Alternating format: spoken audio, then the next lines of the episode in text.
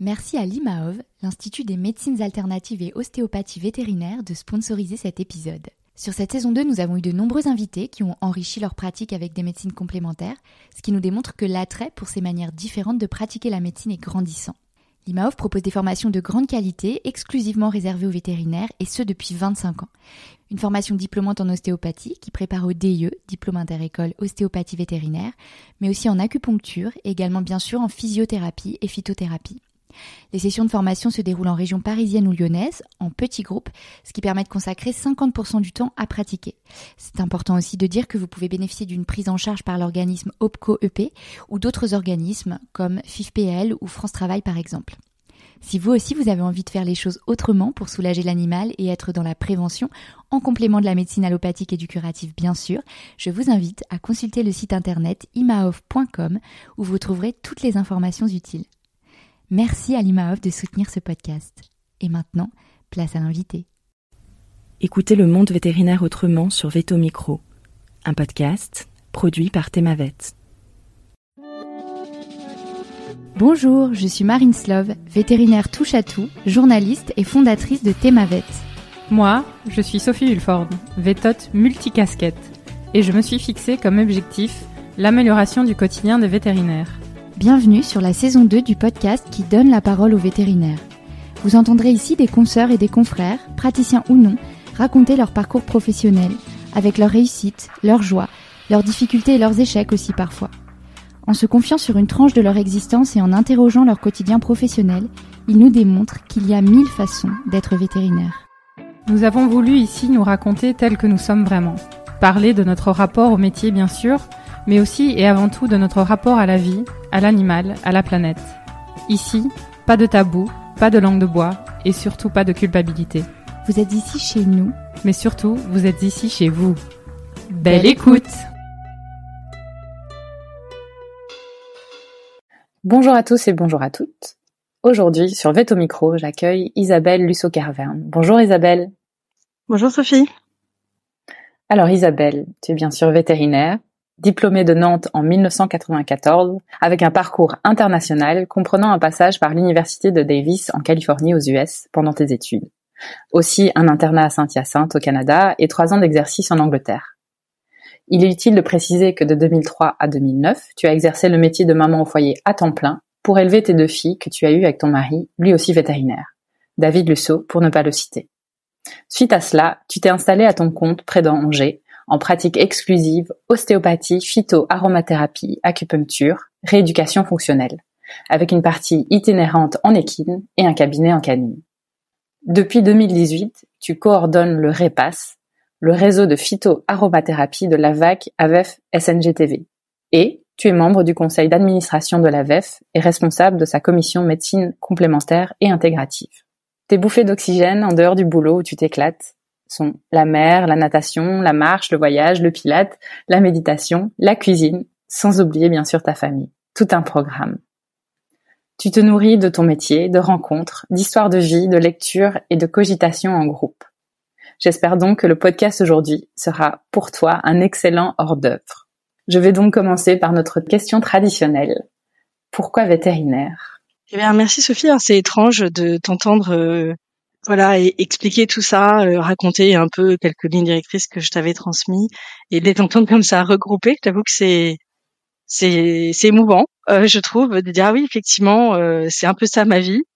Et bah, je te remercie de me donner l'occasion de de parler comme ça, de raconter un peu mon parcours, parce qu'effectivement je suis sortie de de Nantes il y a quelques années maintenant, et voilà c'est c'est toujours intéressant de de pouvoir partager et puis j'écoute avec euh, toujours pas mal de plaisir les parcours des uns et des autres qui sont toujours enrichissants. Donc effectivement, euh, pourquoi vétérinaire euh, Eh bien, ben comme comme dans beaucoup de, de des podcasts que j'ai écoutés, c'est pas très original, hein, c'est depuis depuis toute petite. le, le, ce qui est étonnant, c'est que j'ai moi j'ai été élevée à Paris, euh, dans le centre de Paris et, euh, et j'ai tout de suite dès que j'ai eu des contacts avec les animaux ça m'a ça m'a apporté sans doute pas mal de choses je j'allais même sortir le chien du prêtre de ma paroisse puisque mes parents allaient à la messe. Euh, je me souviens l'avoir baladé du côté de Notre-Dame. Tu vois, c'était mes premiers contacts avec les animaux. Ensuite, je me souviens avoir négocié assez fort pour avoir un animal. J'ai obtenu un cochon d'Inde qui m'a accueilli tous les soirs en rentrant de l'école pendant toute mon primaire, ma primaire, je pense. Et ensuite, euh, j'avais une tante qui avait des brillards euh, et qui était peut-être côté de Nantes, que j'aimais, enfin, j'aimais bien aller chez elle, parce qu'il y avait ses chiens. Et j'ai voulu un brillard et j'ai eu un shih tzu, euh, parce qu'on a eu une version réduite de l'animal. Et et voilà, c'était mes, mes premiers contacts avec les animaux. Puis ensuite, j'ai eu les, les rencontres avec les chevaux. Euh, le premier contact s'étant fait dans un, dans un, dans un centre de vacances. Et là, ça a été une espèce de, de coup de foudre euh, donc voilà, je, me suis dit, bah, faut que je sois tout le temps avec les animaux. Et euh, on va dire que la réponse euh, à, cette, ce lien fort qui m'unissait aux animaux, dans la famille où j'étais, où il y avait quand même une des attentes euh, de réussite scolaire, bah, vétérinaire, c'était euh, c'était pas trop mal finalement, puisque ça, faisait une voie un petit peu qui correspondait aux attentes qu'on pouvait avoir au niveau d'études et en même temps moi qui me permettait de d'être avec les animaux. Voilà. Hmm. Est-ce que tu t'es posé la question de euh, s'il n'y avait pas ces attentes de ce que tu aurais pu faire d'autre justement avec les animaux? Cette question s'est posée euh, parce que, euh, alors avec le recul, je peux dire que je me suis retrouvée prise dans des histoires de, de grandes personnes, mais le, fait est que j'ai, quand j'ai découvert mon premier contact au cheval dans ce camp de vacances où ça a vraiment été, j'ai adoré ça, monter à cheval. Et donc, euh, j'ai ensuite euh, continué à monter à cheval dans un club où il se trouvait qu'on faisait beaucoup de compètes. Et, euh, et j'ai eu un cheval. Enfin, j'ai eu un poney d'abord et ensuite j'ai eu un cheval. Enfin, non, c'était un poney, c'était un poney. avec qui j'ai fait beaucoup de compètes et j'ai c'était du concours complet.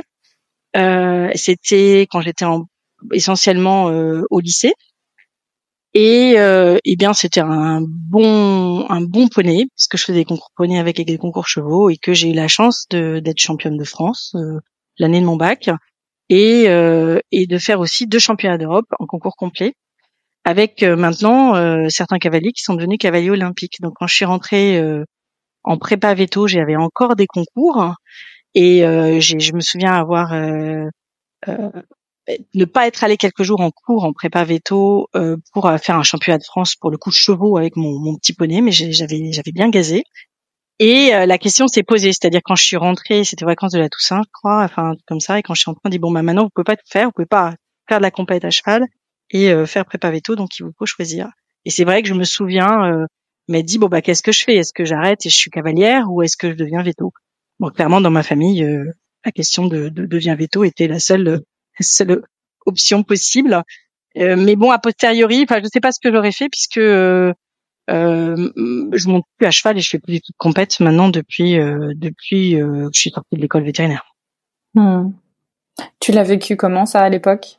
Ah, c'est très complexe hein, parce que effectivement, je pense que heureusement que je montais à cheval, heureusement que j'avais un, un super cheval qui m'a donné énormément confiance en moi et qui m'offrait quand même des bouffées d'oxygène quand quand je, je sortais de, fin, de prépa, parce que j'ai trouvé moi la prépa assez difficile. J'ai beaucoup travaillé, j'étais très scolaire, euh, et donc, euh, et donc, euh, ça a été un parcours. Hein. Quand je suis arrivée à Nantes, je suis venue avec mon cheval. J'avais la chance. Euh, pour moi, ça a été, euh, ça a été un choix de venir à Nantes et contre l'avis de mes parents. Et mais je, je, j'étais contente de pouvoir. J'avais la chance aussi, hein, quand même, de pouvoir monter à cheval et à l'époque, euh, il n'y avait pas toutes les constructions qu'il y a maintenant à Nantes. On était une petite une école vétérinaire euh, d'un côté de la rivière, de l'autre côté il y avait un centre équestre. Et euh, on n'était pas obligé d'aller tout le temps en cours, donc je montais quand même beaucoup beaucoup à cheval. J'ai continué un peu la compète, mais en moins assidu, moins moins moins entouré. J'ai fait une grosse chute lors d'un concours où je m'étais pas, pas forcément suffisamment bien préparé. Et donc voilà, tout ça, ça a été ça ça s'est organisé de façon à ce que voilà le le cheval était important pour moi et euh, il m'a ça a vraiment été un parcours parallèle entre euh, ma vie de cavalière et ma vie de de, de futur vétérinaire entre guillemets. Hmm. Oui, tu t'es résignée en quelque sorte, mais en même temps, tu as pu euh, bah, malgré tout continuer ça et ça t'a apporté beaucoup pendant ton parcours, j'imagine. Oui, c'est ça. Enfin, le, le, le fait de monter à cheval était très important puisque donc effectivement, quand je suis sortie de l'école, après j'ai eu j'ai fait un peu de remplat. Ensuite, je suis partie à Saint-Hyacinthe un an Et ensuite, j'ai fini par atterrir en Angleterre. Donc ça, c'était ouais trois ans après ma sortie de l'école vétérinaire. Et là, je continuais à monter à cheval sur des, des shows de clients, des choses comme ça, parce que là, l'Angleterre, c'est quand même le paradis là-bas, tout ça. Hein. Je pense que c'est aussi une question de contexte. Hein. Euh, euh, et, euh, et c'est vrai que mais petit à petit, j'ai senti que, en tout cas, je, je la, la, compétition elle-même, euh, finalement, je, a posteriori, je pense que que j'en faisais pour satisfaire les, les gens qui qui mettaient des espoirs sur moi, en fait, je pense, qui voulaient que je réussisse et que j'ai des premières places et tout ça. Et ça, j'ai voilà, j'ai investi cette mission. Euh, je m'en suis donné les moyens. Euh, J'avais aussi un cheval et j'ai vécu des moments extraordinaires, hein, vraiment des, des décharges d'adrénaline. Euh, quand on part sur un parcours de cross, euh, euh, mon, mon cheval s'appelait l'adopté et ça a été vraiment quelqu'un une figure marquante de ma vie quand même. Et donc, et donc on partait sur un cross, c'était c'était quelque chose d'assez extraordinaire puisque quelque part j'avais toujours un peu peur et en même temps, quand on réussit, ça fait quand même voilà, c'est, c'est, c'est, ça, permet de construire sa personnalité et de se dire que quand on s'investit, même si on a peur, on peut y aller et il se passe des trucs extraordinaires. Donc, euh, ça a été très fondateur quand même. Mmh. Donc, à Nantes, tu pars aux US pendant ton parcours. Comment ça se met en place? Alors euh, un autre un autre aspect de étonnant quelque part un peu de, de ma famille, c'était qu'il fallait parler anglais. Et, euh, et moi, c'était pas écrit dans ma bio, mais je suis partie quand j'étais en quatrième deux semestres en Angleterre pour apprendre l'anglais dans un dans un, pensionnat euh, au, nord de Londres. Et donc euh, j'ai j'ai adoré. Euh, même si c'était dur de partir. Hein. Et alors là pour le coup je montais à cheval aussi, c'était vraiment super. Mais euh, j'ai je suis devenue assez anglophile et j'adorais parler anglais. Euh, et donc euh, à l'époque à l'école vétérinaire, donc hein, j'ai fait mes études entre 90 et 94 euh, il y avait des bourses pour partir à l'étranger et elles étaient très peu demandées. Et euh, comme j'ai adoré euh, toute l'école vétérinaire, tout ce qui s'y passait, il y avait plein de choses dans tous les sens. Je me suis investie dans plein de projets et euh, et je, je, je, me suis mise à la commission d'allocation des bourses. Enfin, j'avais été élue comme euh, représentante, c'est quoi, c'est le conseil de l'enseignement et de la pédagogie. Et bref, j'avais vu un peu de tout qui passait et je me suis dit ben c'est sympa.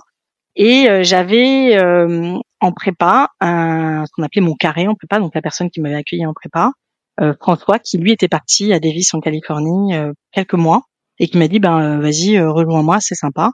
Et il s'est démené honnêtement pour pour me trouver un stage dans le Equine Field Service, qui était des résidents. Donc voilà, enfin, les vétos connaissent internat résident, voilà. Et, et on avait une résidente trois étudiants, on partait dans un gros pick-up où il y avait l'eau chaude à l'arrière du pick-up, j'avais été étonnée, et on faisait du, on faisait de la pratique courante euh, aux alentours de Davis. Et puis euh, le matin, il y avait les rondes dans l'hôpital, tout ça. C'était vraiment euh, hyper enrichissant. Enfin voilà, pourquoi je suis partie, c'était pour parler anglais, rejoindre un ami là-bas. Et à l'époque, je savais pas du tout ce que c'était que les, les, les, universités américaines, quelle était la différence avec les écoles vétérinaires françaises. J'en avais aucune notion. Donc ça a été un tout petit peu un choc quand même, hein, parce que là-bas, les les étudiants, moi, je donc euh, c'était euh, voilà, je devais avoir 21 euh, ans, 22 ans, je sais plus. Et là-bas, bah, les étudiants, avec qui j'étais, elles avaient 10 ans de plus parce qu'elles avaient travaillé avant pour payer leurs études. Donc la motivation, forcément, par rapport aux étudiants qui n'allaient pas en cours, qui faisaient la fête quand même à l'école vétérinaire de Nantes, bah à Davis, il y avait des gens qui étaient très investis. Et puis d'avoir bon, sans vouloir dire trop de mal quand même de, de ma formation équine à l'école vétérinaire de Nantes, mais à l'époque c'était pas très très structuré. Euh, quand je suis à 10, c'est un gros choc quand même. Donc ça m'a, je me suis dit bon, c'est une voie intéressante à explorer. Et du coup, bah, à la suite de tes études, tu pars à Saint-Hyacinthe. Est-ce que tu t'es posé la question des US Alors effectivement, sans doute. Euh, je me souviens peu très bien comment ça s'est passé, mais à l'époque, Saint-Hyacinthe était réputé pour les cuines et j'ai dû aller faire un stage d'été euh, à la fin de ma quatrième année, un comme ça. Euh, donc j'avais quand même un des parents qui me permettait de faire ça. Hein, je, les, je les remercie pour ça. Euh, ils, étaient très tournés vers l'international quand même. Ils étaient contents quand on quand on partait. Donc euh, voilà, j'avais pas encore bien la notion. Enfin, je, m'étais dit que ça devait se rapprocher un peu de ce que j'avais vu euh, aux États-Unis, mais avec une version française peut-être un peu plus simple. Et puis c'était la voie. Euh, il y avait des partenariats à l'époque. Hein, donc j'ai fait un stage d'été. Donc là, j'ai adoré vraiment. Et je me suis dit, ben voilà, euh, je vais sans doute repartir un an. Donc après, bah, la, la, vie privée était de, dedans aussi parce que j'étais déjà donc avec David, hein, mon mari encore maintenant. C'est pour en parler aussi longtemps hein, des parcours communs de, de vétérinaires qui, qui, qui, vivent ensemble. Mais et donc la question s'est posée puisque lui, il, il sortait de l'école vétérinaire, il avait identifié que il ferait sans doute pas euh, vétérinaire en pratique et il visait de faire une école de commerce et, euh, et donc moi je comptais partir à Saint-Hyacinthe donc en fait on s'est dit bon bah voilà moi je pars à Saint-Hyacinthe euh, lui entre temps il avait en plus fait un passage en Écosse pendant quelques mois presque neuf mois donc en fait on est on était très tournés tous les deux vers voilà vers quand même voyager quand même et donc et donc on s'est dit bah voilà moi je pars à Saint-Hyacinthe toi tu fais ton école de commerce tu es resté à Paris et puis on verra si on reste ensemble ben on verra si on reste ensemble après le challenge est un an. Euh, oui, c'était c'était un challenge. Hein. C'était un challenge. Hein. C'était un challenge, euh, je dirais, sur ce point de vue-là, de de rester ensemble. Donc ça voulait quand même dire qu'on avait sans doute déjà quelque chose de solide euh, qui, qui était en train de se construire. Et qu'est-ce que tu as trouvé là-bas à Saint-Hyacinthe? Oh, alors là, c'est honnêtement, a posteriori, ça reste vraiment un, une année, euh, un, un, élément très fondateur pour moi, Saint-Hyacinthe, parce que euh, par plusieurs choses. D'abord, euh, la bienveillance des enseignants, euh, leur euh, la grande différence quand même que j'ai trouvée à l'époque, c'est-à-dire qu'on lisaient des publications euh, scientifiques en anglais. Donc déjà là, j'ai remercié mes parents à fond parce que ça me posait pas de soucis de lire l'anglais. J'ai découvert euh, voilà une autre une autre façon de travailler en fait hein, par rapport à ce qui se faisait en France euh, dans les années 90, on va dire. Hein. Et euh, et puis euh, beaucoup travaillé certes une le fait d'être en équipe hein, on était je crois huit internes voilà on travaillait beaucoup euh, tous on avait on avait des des, des, des rotations euh, de nuit tout ça on s'occupait des chevaux donc j'adorais m'occuper des chevaux et j'avais peut-être que ça c'est quand même quelque chose qui m'a été transmis à bah, par par tous les gens qui ont accompagné mon parcours euh, jusqu'à jusqu'à l'école vétérinaire c'est-à-dire que c'est le travail bien fait voilà mon entraîneur dictation dont je parle à nouveau, euh, voilà, si on arrivait dans la carrière avec un brin d'herbe dans, dans la queue du cheval, c'était pas euh, pas une option. On rentrait au box, quoi. C'est-à-dire qu'on on prend soin et on le fait bien. Et, euh, et ben à Saint-Hyacinthe, j'ai pris soin et j'ai essayé de le faire bien. Donc et j'ai été accompagnée et il y avait un un monde quand même entre entre les cuines que j'avais pu apprendre à Nantes et ce que j'ai appris à Saint-Hyacinthe. Donc ça a été extraordinaire. Et puis j'ai rencontré euh, ben, des gens avec qui je suis en contact euh, depuis et, et, ça a été euh, et puis, puis l'ambiance, enfin, le, le, pays, euh, l'accueil des, des, des, étudiants, les, les, expériences autres que, que, que l'hôpital vétérinaire que j'ai pu vivre là-bas, aller pêcher dans des dans des dans des gelées, faire des patins à glace. Enfin, c'est un magnifique pays. Donc j'ai c'était c'est assez intéressant parce qu'effectivement j'étais encore relativement jeune, je devais avoir 23 24 ans et et en fait, euh, c'est ça permet vraiment de d'apprendre à se connaître, euh, de voir comment on travaille avec les autres, euh, qu'est-ce qu'on veut faire et et, que d'aller à l'encontre d'autres cultures, c'est hyper enrichissant. C'est quelque chose que tu encouragerais de manière générale ah, carrément. Ouais. Ah ouais. Tous les jeunes vétérinaires que je peux voir, alors là maintenant, bah, on est à un âge où on a des amis vétérinaires qui ont des enfants qui font Et effectivement, je vais partir ailleurs, voir ce qui se passe. Alors c'est sûr que bah, les États-Unis, j'en parle sans doute encore. Euh, enfin bon, après euh, on n'a jamais échangé sur ce sujet, Sophie. Je sais pas quelle est ton expérience, mais je, c'est vrai que le, le, le, les, les retours que j'ai pu en avoir, en tout cas d'un point de vue formation professionnelle, et, et, je suis encore en contact avec certaines personnes aux, États-Unis. Euh, voilà, c'est, toujours un, un, intéressant. Alors il y a, doit y avoir aussi hein, des, des côtés qui sont pas forcément toujours positifs, mais mais oui, aller à l'encontre d'autres cultures, quelles qu'elles soient, quel que soit le pays, hein, parce que maintenant on peut être dans d'autres pays européens. Je dis pas qu'il faut forcément viser euh, l'excellence académique, alors que si on peut, euh, si, ça, si c'est quelque chose qui nous intéresse, c'est bien, mais surtout aller au contact d'autres cultures, d'autres façons de vivre. Euh, voilà, moi mon parcours, euh, enfin on en parlera sans doute après, mais en Angleterre, la façon de le rapport à l'animal en Angleterre, c'était aussi très très intéressant. Clairement. En tout cas, je peux je peux que enfin valider ce que tu dis sur l'exposition aux autres cultures. Euh, ce serait hypocrite de ma part de ne pas le faire. Euh, J'imagine que tu as eu peut-être envie de rester là-bas à Saint-Hyacinthe, vu ce que tu viens de me dire. Ah oui, mais écoute, très bien, très bien vu, effectivement. Je pense que si j'avais pas été avec David, je serais restée, j'aurais fait une résidence. Euh, mais voilà, ça s'est pas fait. Euh, je suis rentrée. Euh, voilà, pour plein de raisons. Et puis voilà, j'ai eu un parcours derrière. Ça a peut-être été un regret, une partie de ma vie. Et puis, bon, finalement, euh, voilà, je pense qu'il faut il, faut mener son son, son chemin. Ça c'est voilà, c'est pas fait. Mais c'est vrai que ça, je l'ai envisagé. J'aurais j'aurais euh, adoré rester plus longtemps. Effectivement, euh, j'aurais pas eu de lien en France, je serais restée. Du coup, après le UK, tu es resté là-bas trois ans, si je me trompe. Trois ans et demi, un, trois peu, un peu plus. en fait, là, c'est vraiment une conjonction de trucs. C'est-à-dire qu'effectivement, là, pour le coup, donc je, je suivais mon mari. Euh, qui lui a fait à l'époque, on faisait son service en entreprise, euh, éventuellement à l'étranger. Donc il avait plusieurs options et la, celle qui a abouti, c'était c'était l'Angleterre. Donc bah, ça me convenait complètement puisque, comme j'ai expliqué, j'avais été en pension là-bas, j'avais vraiment bien aimé. J'aimais bien le beaucoup de choses en Angleterre, hein, plein de choses, les, les bonbons, l'approche anglaise, le côté très british, euh, le rapport aux animaux, la culture autour du cheval, voilà. Donc à l'époque, hein, j'étais quand même dans le concours complet. Il y a un concours complet mythique en Angleterre qui fait le badminton euh, que j'ai évidemment raté absolument à aucun moment euh, quand j'étais là-bas. Euh, tous les autres concours, j'y allais. J'ai vraiment, j'adorais ça. Pour le coup, le, les, en fait, quand j'arrivais sur un terrain de concours complet, et j'en parlerai tout après parce que ça a beaucoup changé ça, je, je vibrais en fait. Hein, j'avais, euh, j'étais en émoi. J'adorais voir ces chevaux, entendre ces chevaux galoper, arriver sur des obstacles, voilà. Ça, ça faisait partie de, des, des, des choses qui me faisaient vraiment vibrer. Et effectivement, pour moi, l'Angleterre, c'était la mecque du cheval. Donc, euh, partir en Angleterre, c'était c'était chouette. Donc, je sortais de mon internat. J'avais fait un petit passage en France en faisant des, des remplats.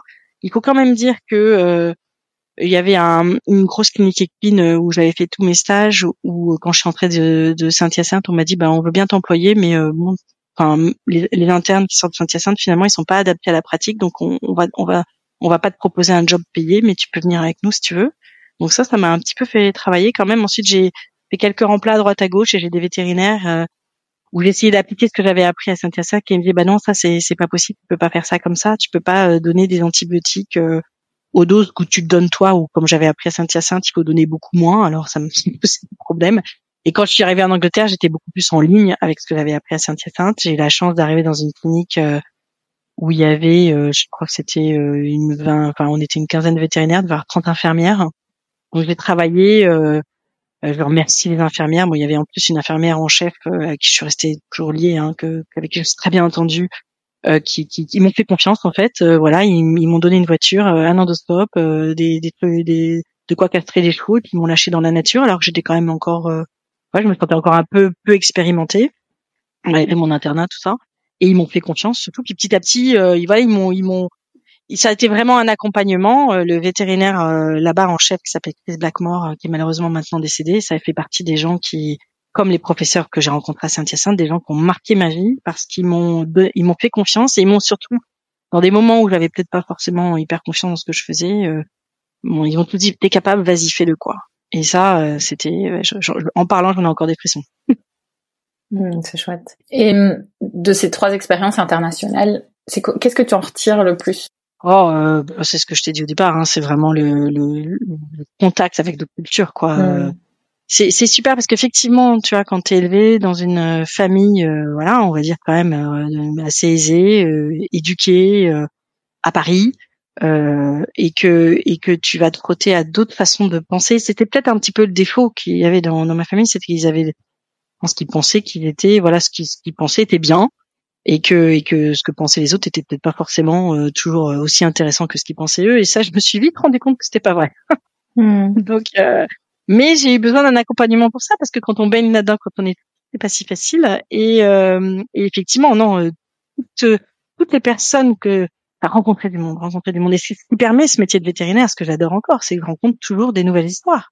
Chaque nouveau client est une nouvelle histoire. Et quand on est quand on est vétérinaire en pratique et que, que voilà, euh, voilà, moi ça va faire euh, 14 ans que je me suis installée, donc il y a forcément des gens qu'on sélectionne en fonction de sa personnalité, à qui on s'attache, on suit leur parcours avec leurs animaux, et euh, voilà, il y a des, il y a des, des c'est, je parlais de nourriture en tout début, c'est que j'aime, j'aime bien euh, euh, écouter les histoires des, autres et, et voilà, est-ce que ça fait, est-ce que ça résonne en moi, est-ce que ça ça m'ouvre d'autres portes? Voilà, c'est ça. Et c'est ça.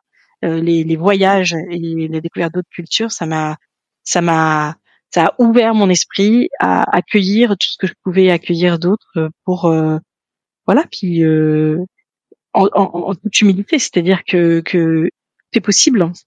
Toutes ces histoires existent et et, et après voilà, dans mon métier, j'essaie de les accompagner avec mon ma, ma, ma petite porte qui est, qui est le soin aux animaux, mais c'est toujours intéressant, c'est-à-dire de, de de quand, même le, métier de vétérinaire permet d'aider. En tout cas l'animal à aller mieux. Et parfois l'animal il est c'est un, point un, un pilier important dans, dans certaines familles. Donc ça je voilà, je fais un, un peu un amalgame là, mais euh, voilà, c'est c'est c'est c'est des histoires en fait, des histoires de vie euh, et, et des et des parcours. Et euh, et bien évidemment en lien avec le métier de vétérinaire qui moi me passionne. J'ai cette chance toujours. C'est un, joli amalgame et ben, un fil conducteur qui fait complètement sens, c'est celui de la connexion, je pense. Le UK, donc tu es resté toujours au même endroit pendant le, les trois ans et demi? Oui, j'ai fait un peu un remplat dans un dans une première ville, c'était sympa, ça, ça s'appelle Henley on Thames, c'est euh, c'est il y a des il y a des courses euh, d'aviron, des choses comme ça, enfin c'est très très british. Et puis après on était juste euh, en périphérie de Londres, ça s'appelait Watford, c'est pas la plus jolie le joli coin de de, de l'Angleterre, mais mais bon, c'était c'était très agréable. Hein. On, avait acheté une maison en fait, ce qui nous ce qui nous a fait rentrer paradoxalement, c'est que ben euh, on, s'est marié euh, enfin, on s'est marié en France, mais on était encore en Angleterre. Et en fait, j'avais du mal à tomber enceinte. Et donc, euh, il a, il a fallu enclencher un parcours médical. Et là, pour le coup, en Angleterre, c'était compliqué. Donc, c'est la question s'est posée de ces raisons-là de rentrer en France, et, et, aussi parce que malgré tout, dans la clinique où je travaillais, on travaillait beaucoup. C'était très intense, et, et c'est là que j'ai peut-être commencé à identifier que il y avait certains types de pratiques qui, qui, qui généraient euh, chez moi, sans doute peut-être du stress, ça me fatiguait pas mal euh, parce qu'il y a quand même des situations stressantes hein, quand euh, quand quand je travaillais dans enfin dans cette clinique qui était très très on était pas mal occupé et voilà je m'étais dit je peut-être bah si je veux tomber enceinte si j'ai déjà j'ai des difficultés avec le rythme que j'ai ça risque d'être compliqué. Donc voilà et puis ça s'est organisé comme ça David a eu un de toute façon on voulait rentrer dans l'Ouest parce qu'on a fait tous les deux nos études à Nantes et on aimait bien l'Ouest de la France. Et il a eu un poste chez Internet et donc en fait voilà je, je l'ai suivi hein. mais euh, moi j'ai réussi à ce moment-là je cherchais ce que j'allais pouvoir faire et en fait euh, j'ai, été euh, praticien hospitalier à, à la clinique équine de l'école vétérinaire de Nantes. J'ai fait ça trois ans. Là c'était un peu un choc culturel quand je suis rentrée d'Angleterre pour est à nouveau pour le coup. Et mais euh, mais voilà. Et puis ça m'a permis de de, de, suivre un parcours médical de mon côté pour pour voir ce qui n'allait pas et pourquoi je tombais pas enceinte. C'est quoi les principal Tu parles de choc culturel. T'as des choses comme ça qui te viennent euh, à l'esprit? Donc ça a été un peu compliqué. Je veux pas cracher dans la soupe, mais euh, ouais. Et puis bon, j'ai mis plein de choses en place. Euh, j'ai eu un peu de mal à trouver ma place. Euh, à... J'étais contente d'être clinicienne. Euh, j'étais, j'étais, j'ai eu trois générations d'étudiants qui sont pour la plupart encore maintenant en équine et que je suis et je trouvais ça vraiment super hein, d'échanger avec eux. Je suis pas non plus beaucoup plus âgée qu'eux, mais c'était c'était vraiment une chouette expérience. Et euh, après, par contre, la, la, lourdeur du système administratif des écoles, euh, les, les processus de décision, euh, la gestion euh, de tout, c'était pas du tout pour moi pour le coup. Euh. Et puis, il trouve qu'effectivement, je me posais quand même la question de continuer à travailler parce que c'était quand même un bon compromis entre entre les, les, les difficultés peut-être de la pratique 24 heures sur 24, 7 jours sur 7 quand on est en équine et une femme qui veut avoir des enfants. Et mais en même temps, voilà, ça c'est il y a des, des, petites choses qui se sont pas très bien passées euh, alors que j'allais rempiler pour une quatrième année et que comme c'était euh, le système euh, public, c'était des contrats CDD à durée déterminée. Au moment du renouvellement, renouvellement CDD, j'ai découvert que je crois quelques semaines avant que j'étais enceinte et j'ai dit bon ben je renouvelle pas, j'arrête. Voilà. Donc, donc ça s'est fait, ça s'est fait comme ça. Oui, le hasard a plutôt bien fait les choses. j'ai l'impression. Voilà, c'est ça. Il faut laisser parfois faire confiance à son chemin de vie et laisser les choses arriver. Et effectivement, comme disait très bien en introduction, euh, c'est en regardant, enfin, je sais pas si c'est en introduction ou après, mais euh, ou avant, mais euh, on, on, on, parfois il y a des choses qui se passent et, voilà, il faut, on parfois on se sent poussé à prendre des décisions, mais finalement c'est sans doute, c'est sans doute ce qui, a, ce qui avait la moins mauvaise décision au moment où on l'a prise en tout cas.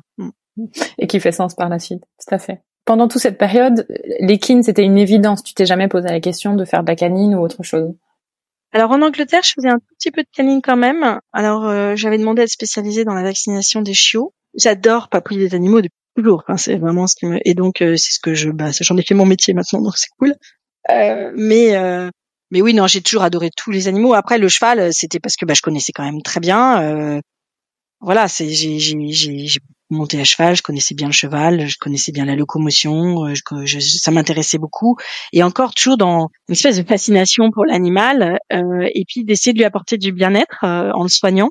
Euh, donc ça, je l'ai poussé encore plus loin dans ce que je fais maintenant, hein, parce que c'est très satisfaisant ce que je fais maintenant par rapport à un vétérinaire classique qui va quand même injecter, faire une endoscopie, castrer, euh, tout ça, c'est plus ce que je fais maintenant. Ça fait presque 30 ans que je suis sortie. Et, et, et comme les plus de 50 ans, parfois on regarde, on se dit juste à quand on va pouvoir exercer son, notre métier? Parfois, quand j'arrive dans une écurie, je me dis ah là, quand je pourrais plus faire ça, ça va être dur, dur, ça va être dur, dur. Je voilà, mais je ferai sans doute que voilà, faut que je me fasse confiance, je pourrais d'autres solutions, mais j'adore être euh, des chevaux. Ouais. Mmh, mmh. Et a priori, il n'y a rien qui t'empêchera de, alors peut-être de pratiquer l'ostéopathie, mais en tout cas de d'être au contact des chevaux jusque. Oui, tu sais, parfois quand j'ai réfléchi à ce podcast, je me disais en fait finalement, euh, les soigner maintenant, euh, c'est euh, c'est aussi leur rendre tout ce qu'ils ont pu m'apporter au cours de ma vie. C'est-à-dire que finalement, euh, ce, ce, cheval de compète que j'avais là, euh, euh, les quand quand je quand je repense à, à cette partie de ma vie, les moments où j'étais apaisée, tranquille euh, parce qu'il y avait beaucoup de pression hein, autour de, de, moi, dans plein, à plein de niveaux. Euh, C'était quand j'étais dans le box avec mon cheval, et donc euh, je pense que le soin, euh, ce qu'il m'a apporté en tout cas, ça m'a soigné sans doute, et donc c'est comme comme si j'étais redevable de quelque chose, comme si je devais aussi, euh, c'est quelque chose qui, voilà, tu vois, j'en parle des frissons, mais c'est c'est quelque chose de de très ancré, de, de, de vouloir soigner. Mm. Pendant cette période de, bah, de grossesse et puis bah, de d'éducation, on va dire, de tes filles. Euh, c'est à ce moment-là que tu commences à, à réfléchir à la suite. Comment ça se passe?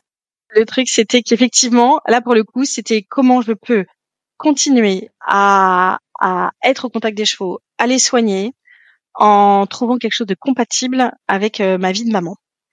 Euh, et donc, euh, je crois que d'un seul coup, ça a été, c'était une nuit. Je réfléchissais, ça devait turbiner, turbiner, turbiner. Alors, il y avait quand même eu euh, quelques contacts en Angleterre avec des physiothérapeutes, qui, alors que moi, j'infiltrais euh, des dos, remonter musculairement, enfin, contribuer grandement au bien-être du cheval. Et je me suis dit, ah, il y a quand même quelque chose à creuser. Donc, j'ai, j'ai, voilà, j'ai, je me suis dit, il faut que je trouve quelque chose dans, ce sens-là. Et puis, il y avait, on commençait à parler d'ostéopathie. Euh, à l'école, euh, en fait, c'était même avant, puisque c'était à l'école vétérinaire.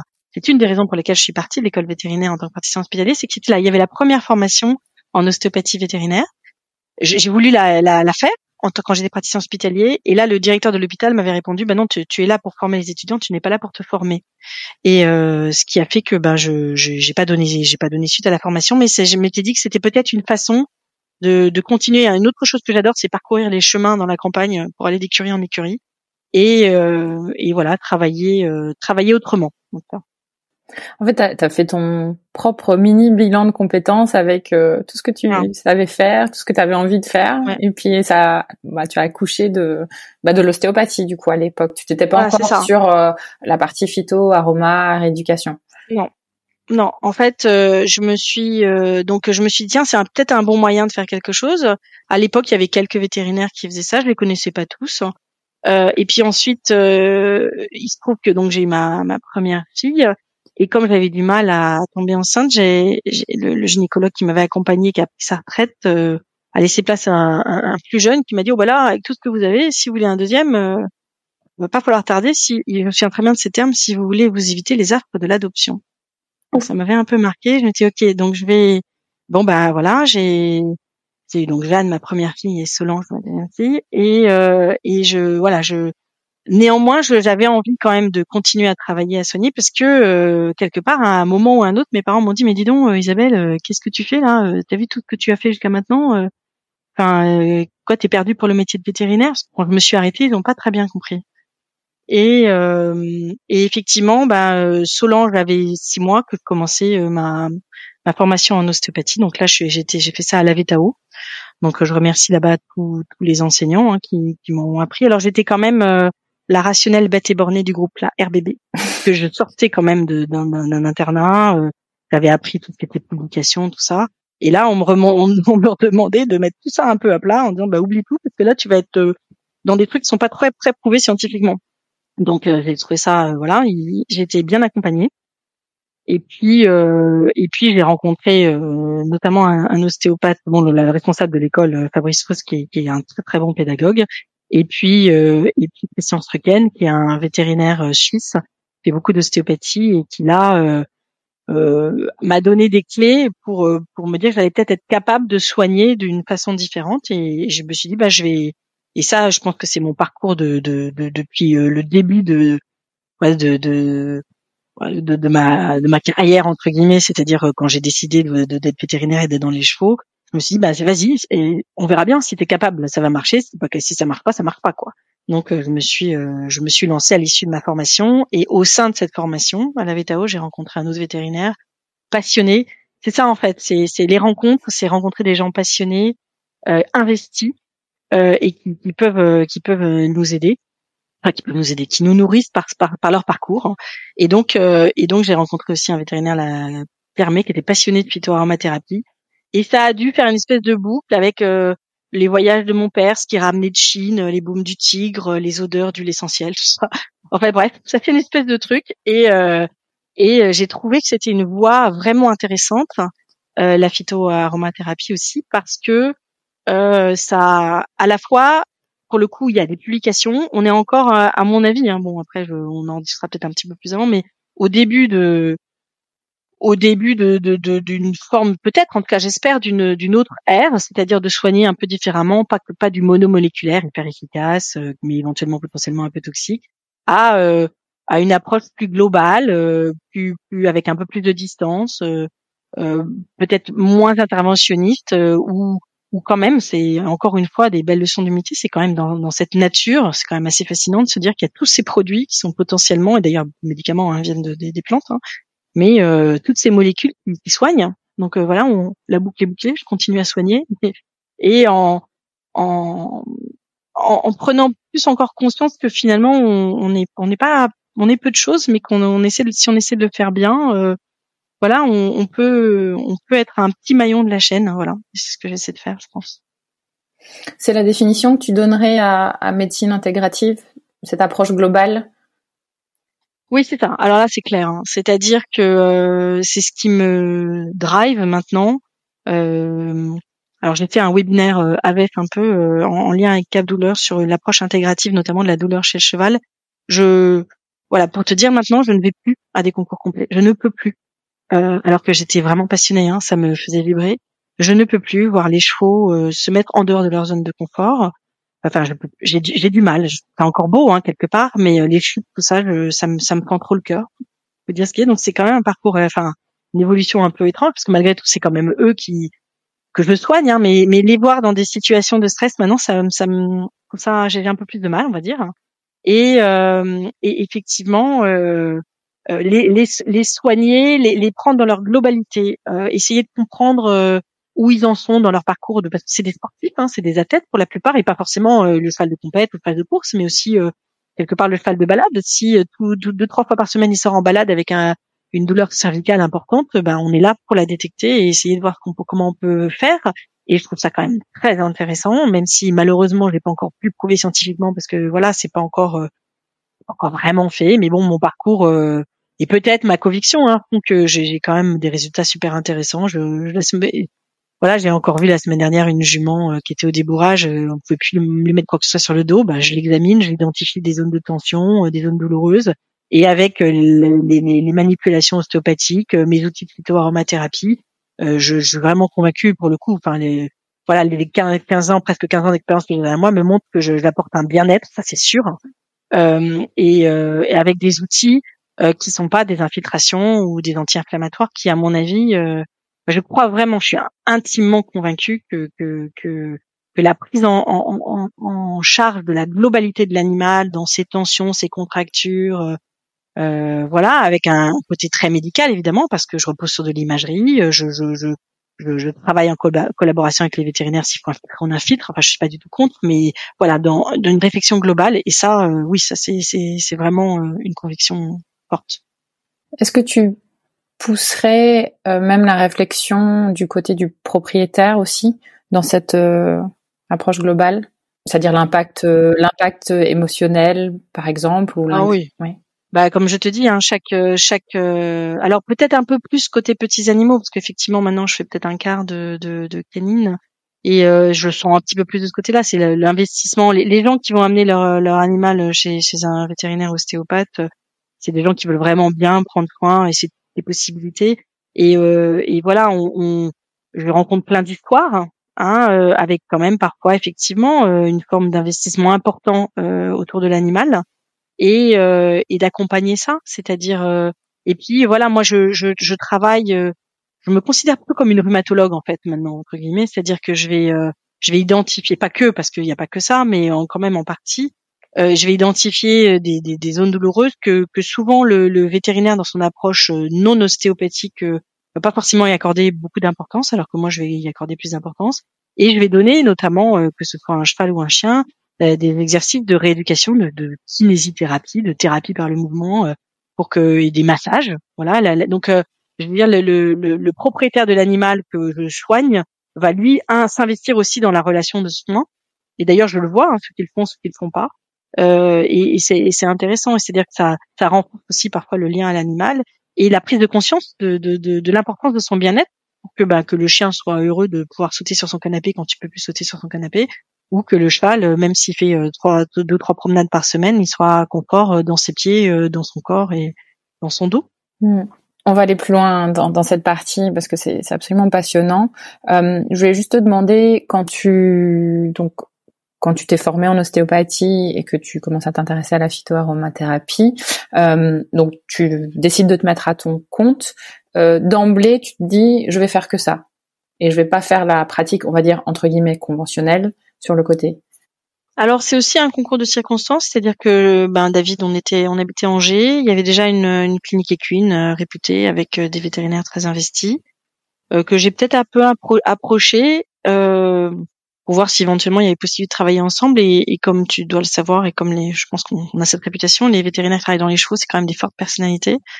en tout cas, la clinique équine qui était euh, dans mon coin, je pense pas que c'était possible de, de collaborer comme ça. Et euh, en fait, euh, voilà, je me suis dit, ben, je vais euh, voilà apporter une autre forme de consultation comme ça existe en, en, médecine humaine. Et puis je verrai bien si ça fonctionne. Et pour le coup, bah, j'ai vu les vétos du coin, je leur ai dit, bah, je vais faire ça. Alors, je ferai pas de vaccin, je ferai pas de vermifuge, je ferai pas de ça. J'ai gardé, gardé j'ai bien gardé cette ligne directrice. Hein. Je me suis, je suis pas du tout venu en concurrence de qui que ce soit parce qu'ils avaient des mauvaises expériences de personnes qui avaient ça avant moi et qui ensuite avaient été revenues à la pratique, à une pratique mixte, à la fois conventionnelle et, euh, et euh, entre guillemets euh, complémentaire. Donc maintenant, j'ai gardé cette ligne et et voilà, j'avais aussi cette ça me permettait alors quand même aussi de quelque part d'être à mon compte et de gérer mon temps comme je le voulais, euh, mes enfants, euh, voilà. Euh, à l'époque, mon mari travaillait et voyageait beaucoup, donc il fallait quand même une certaine flexibilité. donc ça a permis voilà de, de, de, de s'organiser comme ça. Et au tout début, quand je me suis installée, je me suis vraiment pas dit, enfin je pensais pas en être maintenant ici, 14 ans après, c'était pas le cas. Je m'étais dit ça va être un certain temps, puis on verra bien comment ça s'organise. Mais donc, euh, bah, avec le recul, j'ai l'impression que j'ai pas vu le temps passer. Quoi, ça s'est organisé.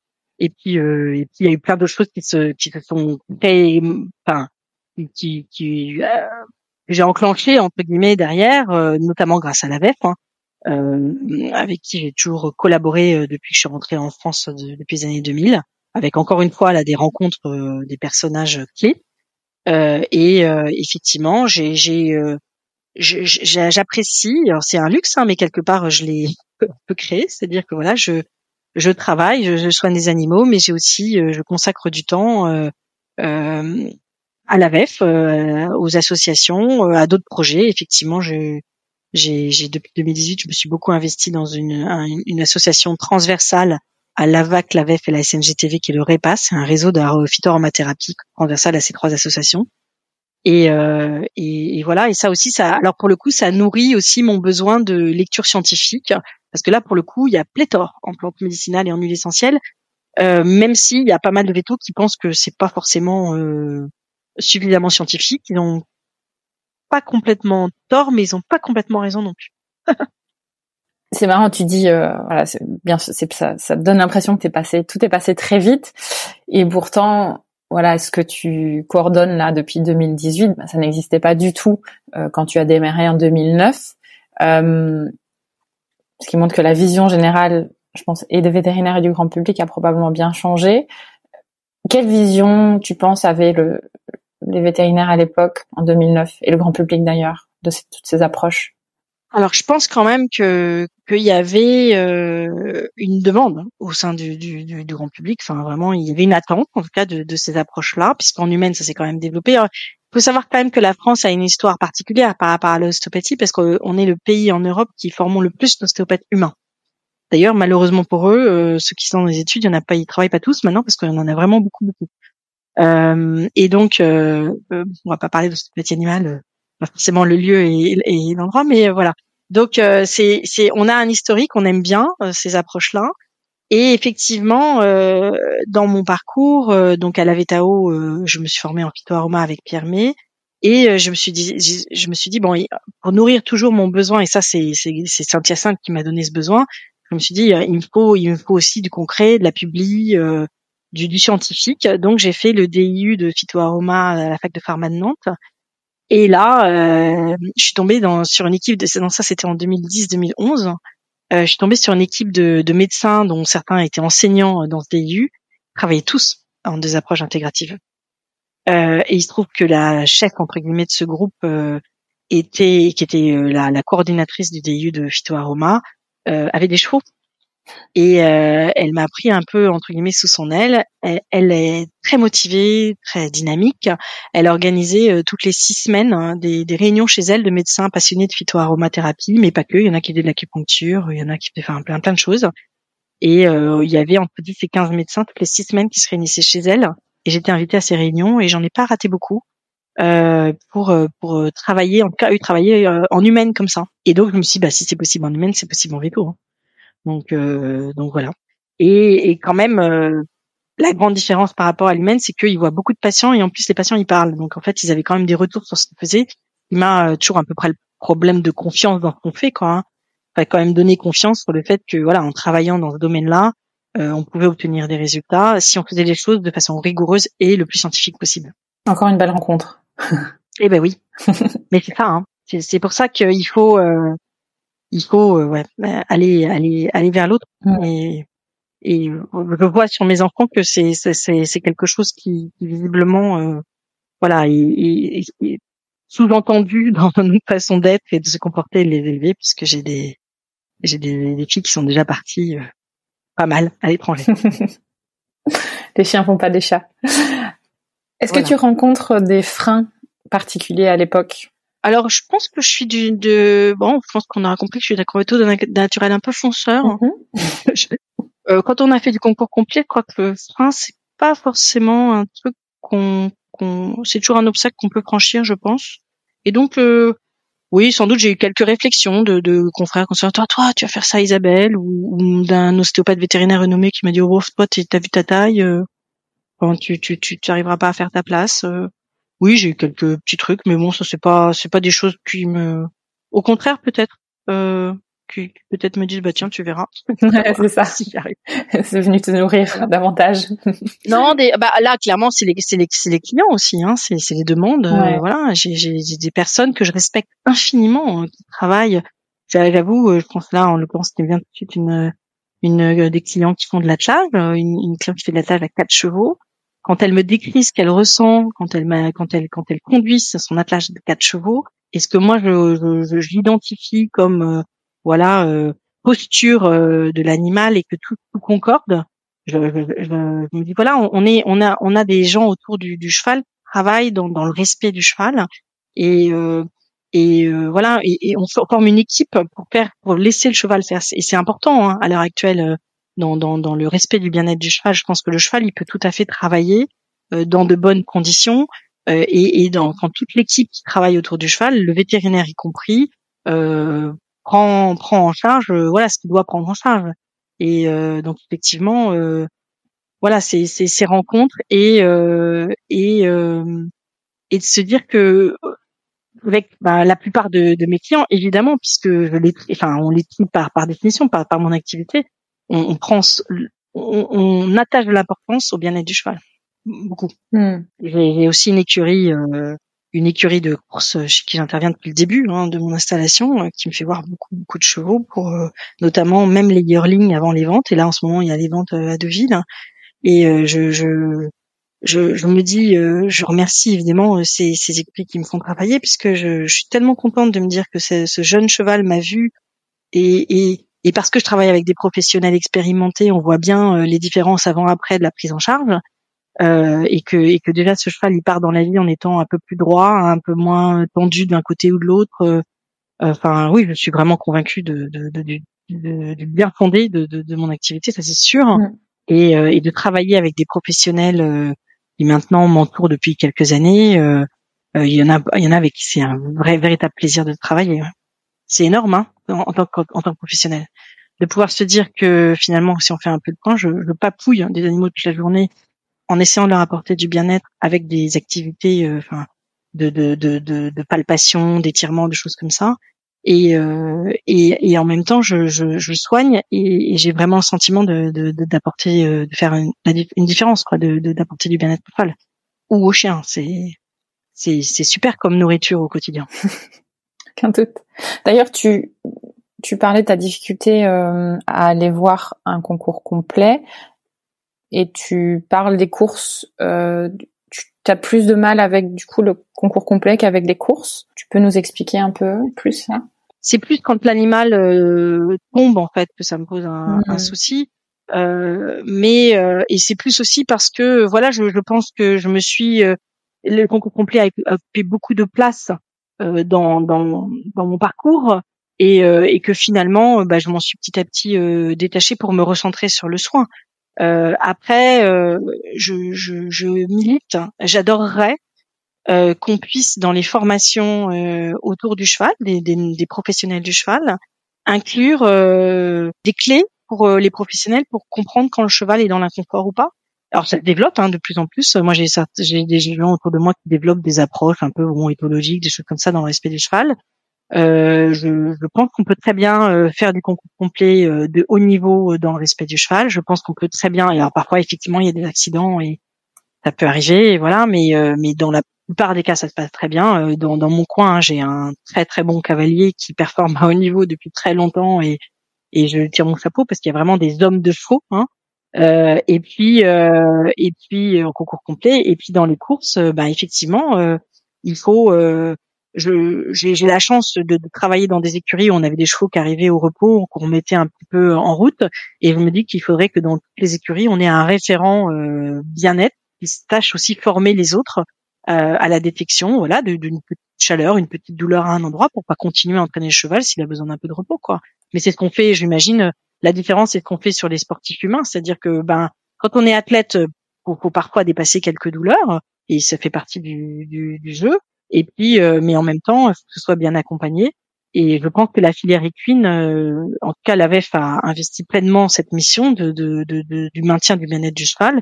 Et je pense que toute la filière euh, euh, peut, peut, continuer à, à, à évidemment euh, fonctionner euh, en, en, formant bien tout le monde à la détection des signes de, de d'inconfort ou de manette du cheval, ça c'est sûr. Mm. C'est chez les particuliers. Enfin, c'est et ça, le, vétérinaire a une place centrale là-dedans. Mm. Ça, j'en suis intimement convaincue.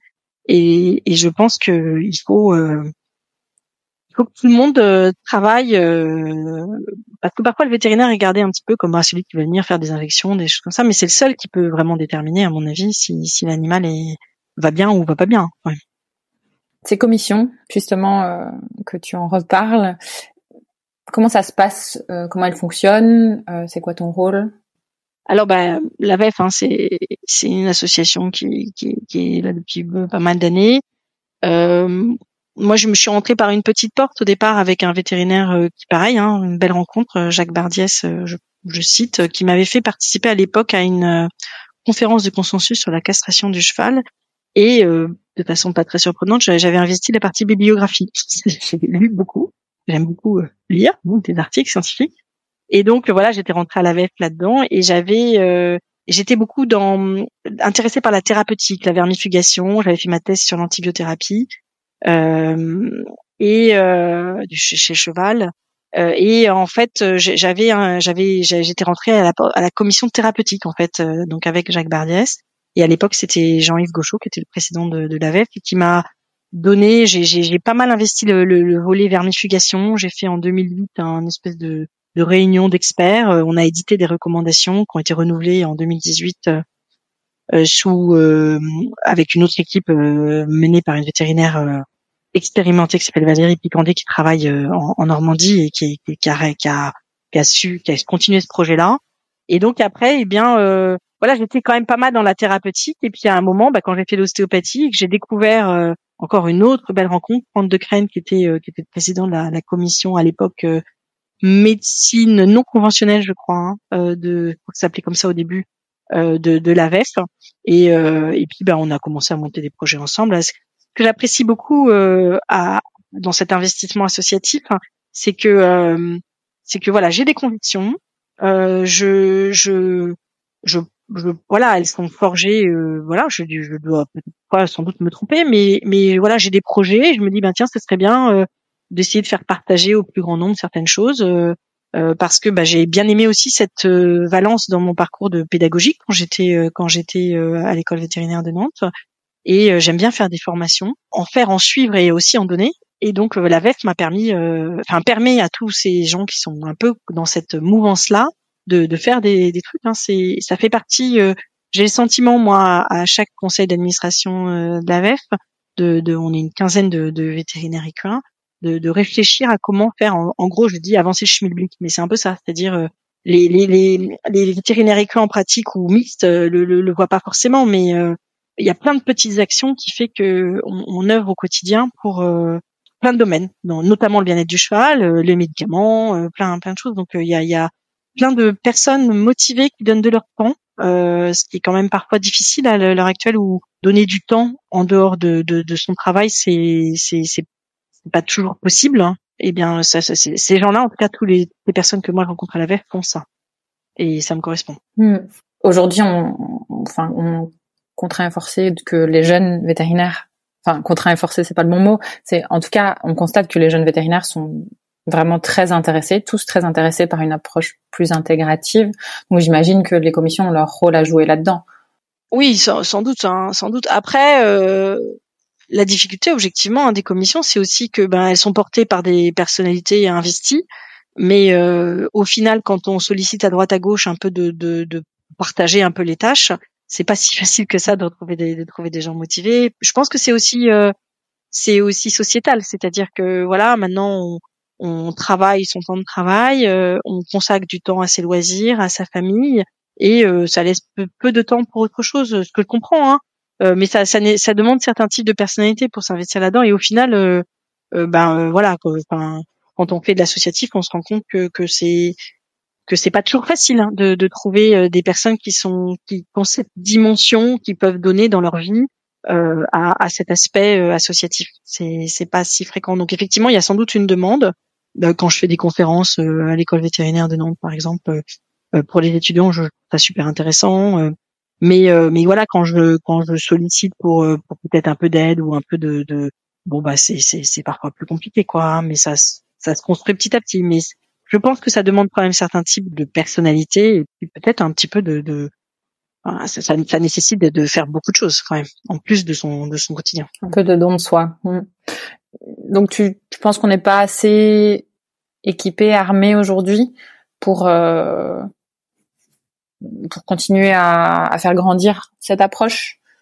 Oh si si, je pense que ça va le faire tranquillement. Si si si si. Bah, en tout cas, j'ai mis de l'énergie et je suis très convaincue. Donc euh, et puis c'est super sympa parce que euh, tu vois, donc le, le ce, réseau de phytoaromathérapie, le REPAS que j'ai monté en 2018, il se trouve que euh, en juillet dernier, j'ai été par, par bon, des, des, rencontres, par une fois successives, j'ai été invité par un, un, un Suisse qui a monté lui un projet européen qui s'appelle Med Plants for Vet et qui, qui a invité le REPAS à, à présenter, enfin, ce qu'on m'a invité à présenter ce qu'on avait fait jusqu'à maintenant. Donc j'ai été rejointe j'ai un, un comité de pilotage hein, qui, qui, est transversal aux trois associations et j'ai eu la chance de trouver une alter ego à la VAC qui s'appelle Nathalie Schmitt avec qui travaille. Euh, on est vraiment sur la même longueur d'onde. On travaille, euh, on y met de l'énergie hein, pour développer euh, notre réseau. Et donc, et bon, les, aussi les autres membres du COPIL évidemment, mais et donc on a été, on a présenté, ils ont, ils avaient, un, il y avait un gros congrès sur les plantes médicinales et toute la recherche sur les plantes médicinales avec avec trois jours trois jours de congrès, il y avait 150 posters par jour de recherche sur des produits issus des plantes, donc c'était quand même assez scotchant. Et il y avait en amont de ce congrès une journée euh, consacrée à la médecine vétérinaire et on a fait l'introduction avec le REPAS en expliquant comment on avait construit ce réseau, pourquoi. Euh. et il se trouve que euh, quelque part en Europe, il y avait d'autres vétérinaires qui pensaient exactement la même chose que ce qu'on a fait nous, et sauf qu'ils l'ont construit au niveau européen et qu'ils ont. nous, on avait été financé, le REPAS a été financé dans le cadre du plan éco-antibio par, un, par une convention et un budget. Euh, pour essayer de développer les alternatives aux antibiotiques, notamment avec les plantes médicinales, en renforçant l'immunité et en utilisant les huiles essentielles éventuellement euh, dans certaines circonstances euh, où on peut essayer de, de, de, de, trouver, même si on n'a pas toujours les réponses scientifiques, des, des, des, substances anti-infectieuses. Et, et ben eux, ils ont visé plus haut, ils ont ils ont monté un, une, une action cost au niveau européen et ils ont dégoté un budget de 500 000 euros pour réseauter en Europe sur tous les vétérinaires qui font de la phytoaroma. Donc en fait, le tout petit projet français qu'on a mené nous dans notre petite tête et qui était quand même voilà, qui on est parti un petit peu la fleur au fusil en se disant ouais super, on va faire ci, on va faire ça et puis bon au final on n'est pas beaucoup et on aimerait être plus donc je pour lancer un appel, contactez-moi si vous voulez rejoindre ce, réseau. Mais euh, mais euh, en Europe, il y a, y a une équipe euh, donc hyper structurée avec des il y a des professeurs qui enseignent la phytoaromathérapie dans les écoles vétérinaires en Europe, en Pologne, euh, au Portugal, euh, pas, pas qu'en Europe, d'ailleurs au Brésil aussi, d'après ce que j'ai compris. Ils se sont tous mis ensemble, ils ont construit un super méga projet. Pour le coup, c'était et, euh, et voilà, on a quatre ans pour parce qu'il y a des problèmes de législation, d'utilisation, de qualité. le vétérinaire, s'il travaille avec les plantes médicinales, il faut qu'il ait des produits de qualité qui soient tracés. Il y a beaucoup de contrefaçons, il y a beaucoup de poudres qui sont pas vraiment des poudres de plantes. Enfin voilà, il y a plein de choses à faire et c'est super intéressant. Et donc effectivement, bah, je le suis porté, hein, parce que moi, mon petit projet, je l'ai monté, en 2018 et grâce à la VEF et au soutien euh, ben, du, président, de l'ancien président Jean-Yves Gauchot et du nouveau président euh, Charles-François Loup, ben, ils, m'ont laissé euh, mener ce projet. on a réussi à, à être plusieurs autour de ce projet et puis là, on se rend compte que au niveau européen, eh ben, il y a un projet plus, de plus grande ampleur, mais qui reprend plus ou moins les mêmes les mêmes bases que notre projet français. Donc c'est super et ça va nous porter pendant encore 4-5 ans, quoi. Donc c'est super. c'est génial. On sent le, le, le pétillement dans tes yeux et ton enthousiasme quand t'en parles. Bah clairement. Et puis là encore une fois, la boucle est je parle anglais, donc c'est très facile. Ouais, ouais, ouais. On en est où d'ailleurs au niveau enseignement euh, sur euh, la médecine intégrative dans les écoles? Euh, Je le dis et je le présente dans mes conférences. aux États-Unis, il y a des résidences en médecine intégrative.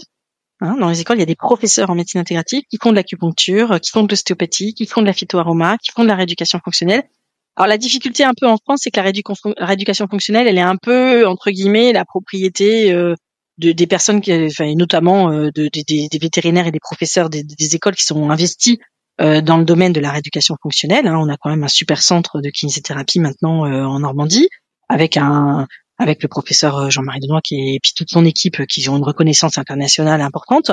Mais c'est pour ça que bon là, au niveau intégratif, il y a des collèges de réhabilitation aussi, mais la médecine intégrative, ça inclut aussi d'autres euh, techniques. Euh, il y a eu, euh, là, la semaine dernière, j'ai reçu une publication, une équipe du CIRAL a travaillé avec une acupunctrice et ça a été publié, je crois que dans le JAMA ou le JAMA, je sais plus, un journal américain, sur l'approche de, l'intérêt de l'acupuncture sur, sur un suivi de chevaux. Donc, c'est super intéressant. Donc, je crois que, en fait, il va falloir que euh, la pratique euh, rencontre euh, les, structures vétérinaires françaises et se soit enseignée. Pour l'instant, il n'y a pas de professeurs en médecine intégrative dans les écoles vétérinaires.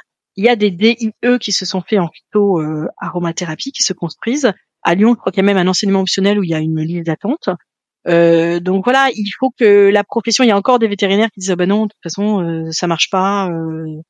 Voilà, bon ben peut-être que peut-être qu'à terme on se rendra compte que tout ne marche pas, mais il y a quand même des, des, des publications, des études, de, donc des méta-analyses, des revues de bibliographie euh, en, en, médecine humaine qui montrent que qu'il y a des choses quand même qui sont intéressantes à faire. Euh, en phyto, bah, il y a des, des, publications, mais qui sont liées à des développements de produits. Le problème, c'est que c'est du financement de ces études-là qu'il qui s'agit, quoi. C'est de trouver de l'argent pour financer des études quand il n'y a pas de produits à vendre, c'est super difficile. Donc pour moi, ça doit devenir des instances et ces actions euh, menées au niveau européen, nous au niveau français, euh, ça quand même euh, super super intéressant. Donc il y a une demande. Les, les éleveurs bio euh, en, production animale, ils n'ont pas attendu euh, les vétérinaires pour utiliser les plantes. et je pense que vraiment le vétérinaire doit retrouver sa place au, au, centre de ça en apportant de la science, son diagnostic et pour la sécurité aussi bien dans l'utilisation de ces produits-là que, que dans la sécurité alimentaire évidemment. Hmm. Et peut-être qu'il y a encore un peu trop d'opposition entre la médecine conventionnelle et euh, bah, d'ailleurs intéressant que avant c'était appelé médecine non conventionnelle alors qu'on est plutôt euh, et d'ailleurs alternatif alors qu'on est plutôt sur de la complémentarité de tout à fait. Voilà, ça évolue, hein, mais alors ce qui est sûr, c'est ce qu'on apprend au contact des instances, c'est que ces temps-là sont longs. Ouais. Donc, mais il c'est porté par des personnes motivées en général. Euh, voilà, donc euh, donc en tout cas, moi j'aurais porté ces projets euh, à bout de bras avec mon énergie, mon enthousiasme et mes convictions, et euh, j'espère que ça aboutira. Et bon, bah, c'est sûr que d'être en plus, le petit parenthèse, c'est que c'était quand même habité à Dublin, et donc évidemment, j'adore l'Irlande, et évidemment, c'est sympa. Euh, parce que voilà, on rencontre encore, j'ai rencontré des, des, personnes qui travaillent euh, sur euh, la, la zoopharmacognosie, donc les, les, les, les, animaux qui se soignent eux-mêmes, donc dans, dans la nature. Enfin, il y a des gens passionnants, hein, on rencontre des gens passionnants dans plein de trucs comme ça. Donc voilà, et donc je pense que oui, non, c'est c'est porté. Je j'ai un peu de mal à penser que ça ça n'aboutira pas. Je, je pense que voilà, on a on, on est à l'aube un peu du d'un champ, on va dire, c'est un terme à la mode, la changement de paradigme, mais un petit peu quand même. C'est-à-dire que je pense qu'on peut euh, avoir une approche euh, voilà plus intégrative de, de la médecine et c'est d'ailleurs parfois ce qui est reproché on a souvent hein, des, des, des errances thérapeutiques sur des problèmes complexes avec euh, des médecins ou des vétérinaires qui vont adresser une, une, problématique très complexe très bien mais la globalité parfois est un peu plus compliquée et, et, et ces, ces, ces, praticiens en médecine intégrative ont cette vision un peu plus globale et je pense que c'est quelque chose qu'il faut développer, qui va se développer et qui va évoluer parallèlement aussi à, tout le reste évidemment. Hein. Donc on sera pas la on sera jamais une majorité, mais on fera partie du on fera partie du tableau. Ça, genre, oui, je je j'en suis convaincu et en tout cas, je vais faire en sorte euh, avec toutes, les années qui me restent pour faire ça, de, de continuer à œuvrer pour ça, c'est sûr. J'ai aucun doute. D'ailleurs, si tu avais une si avais une baguette magique euh, là tout de suite euh, pour faire évoluer plus rapidement peut-être euh, bah, les cliniques, les praticiens, qu'est-ce qui serait euh, qui serait le plus le plus apte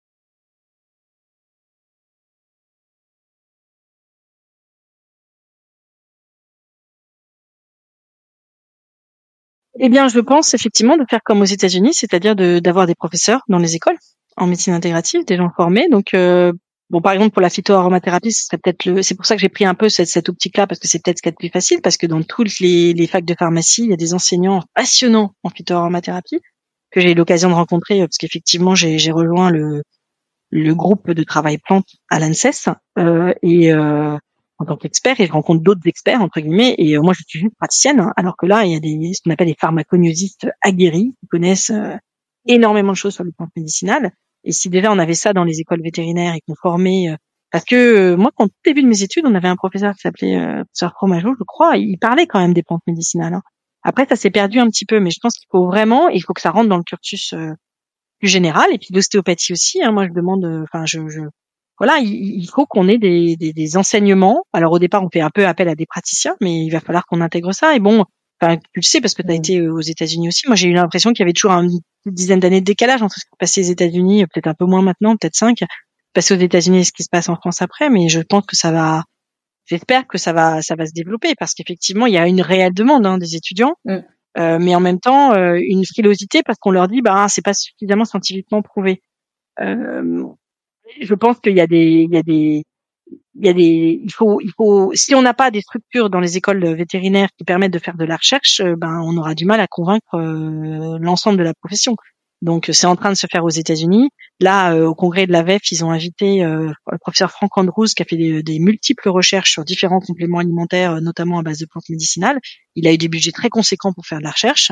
Bon ben ça, ça existe aux États-Unis. Ben je, si j'avais une baguette magique, je demanderais à tous les fabricants de compléments alimentaires ou tous ceux qui sont intéressés par la phytothérapie de dégager une partie du budget de ce qu'ils vendent pour, euh, pour financer des projets de recherche. Hmm. Et là, on rencontre les problématiques évidemment de, de statut pour avoir bossé aussi euh, dans un labo, de savoir qu'une fois qu'on met une allégation euh, thérapeutique sur une plante, ça devient un médicament et ça enclenche tout un tas de, bah, de complexités bah, législatives tout simplement. Alors, ce qui est sûr, hein, mais c'est vraiment ce à quoi, mm. euh, en tout cas, le, le, le, REPAS a travaillé et reconnu, je pense, par les instances ANMV, ANSES, DGL. Et euh, on a une, un travail politique de fond hein, euh, mené, entre autres, par le responsable de la commission médicaments de la SNGTV qui s'appelle Olivier Fortino, qui a été une, une pierre très importante dans, dans l'édifice du REPAS aussi. Euh, et euh, effectivement, bah, en Europe, c'est les questions. Ils se posent exactement les mêmes questions que nous. Et le but de ce, ce collectif Medplans for Vet, c'est de, de, de, faire évoluer la législation. On essaie de trouver justement un juste milieu entre le médicament et euh, l'aliment complémentaire. Je pense qu'on va trouver une voie, une autre voie, euh, qui, parce que pour l'instant, il fait la, législation a été construite pour le, le médicament monomoléculaire euh, développé, mais c'est très cher de développer un médicament. Et puis ensuite, faut que les retombées, en plus, on est qu'une, on est des retombées qui sont financières, qui sont quand même très, faibles. Hein. Donc, euh, mais voilà, euh, on, va, je pense qu'on on, va avancer sur ce sujet-là et ça va demander un certain temps. La, la législation européenne, euh, je crois qu'on est en 2027 pour pour pour avancer sur des textes qui, qui mettent tout le monde d'accord. Et, cette initiative européenne euh, menée par des confrères, notamment, je crois que ça ça ça, ça a pris, ça c'est né, né, en Suisse. à la FIBEL, qui est un organisme de d'agriculture biologique, avec des, j'ai toujours adoré travailler avec la Suisse, c'est toujours super constructif, c'est toujours très consensuel, ils prennent les avis de tout le monde, c'est super intéressant. Et, euh, et, donc ils ont monté ce projet-là et je suis sûre que ça aboutira à quelque chose de, de, de positif. Donc euh, quand on aura enclenché sur la phytoaroma, bah, j'espère que l'ostéo, l'acupuncture, toutes les autres médecines euh, suivront. Est-ce que tu as rencontré toi personnellement de, des difficultés avec les lobbies de médicaments par exemple? Non. Non non non non non non non non. je je je, je enfin je, j'aimerais que, que, que tout, tout, mais il y a des grands laboratoires hein, qui ont des médicaments et qui ont des aliments complémentaires, enfin, compléments alimentaires. Euh, j'aimerais que, que, que c'est d'ailleurs une des une des parties des un des groupes de travail de l'action européenne euh, COST, euh, de, de mettre tous les fabricants autour de la table et de leur dire euh, euh, voilà, il y en a certains qui vendent du médicament, qui ont du budget, qui font de la recherche dans le médicament. Est-ce qu'on peut pas euh, trouver aussi quelque chose dans, dans les aliments complémentaires? Non, mais j'ai pas. Bah, en tout cas, non, j'ai pas. Hmm. Si c'est arrivé, je ne l'ai pas vu. C'est plutôt euh, encourageant. Oui, non, je pense que je pense que les, les grands laboratoires, hein, ils ont, il y en a pas mal, hein, qui développent des produits, hmm. qui essaient de le faire, ben voilà, en faisant appel à des vétérinaires plus ou moins formés quand même. Et voilà, moi, je, je on est encore un peu dans une convergence d'une forme d'empirisme, de tradition et aussi de, de scientifique. Donc, euh, euh, mais, mais voilà, si, si on avait euh, des budgets que qu'on peut avoir sur, c'est difficile parce qu'on peut pas breveter des plantes. Mais je, je pense qu'il y a des actions à mener. En tout cas, ça, ça a lieu maintenant aux États-Unis, donc mmh. ça va, j'espère, arriver en France en vétérinaire. Je reviens sur la, la demande des jeunes euh, sur cette approche. D'ailleurs, j'ai pu le constater voilà, quand je travaillais sur la partie voilà, recrutement de jeunes dans les cliniques, que c'était une demande pratiquement unanime de travailler dans une clinique qui était plutôt ouverte à ce genre d'approche. Euh, et comme tu l'as dit euh, très justement, toutes les cliniques ne le sont pas.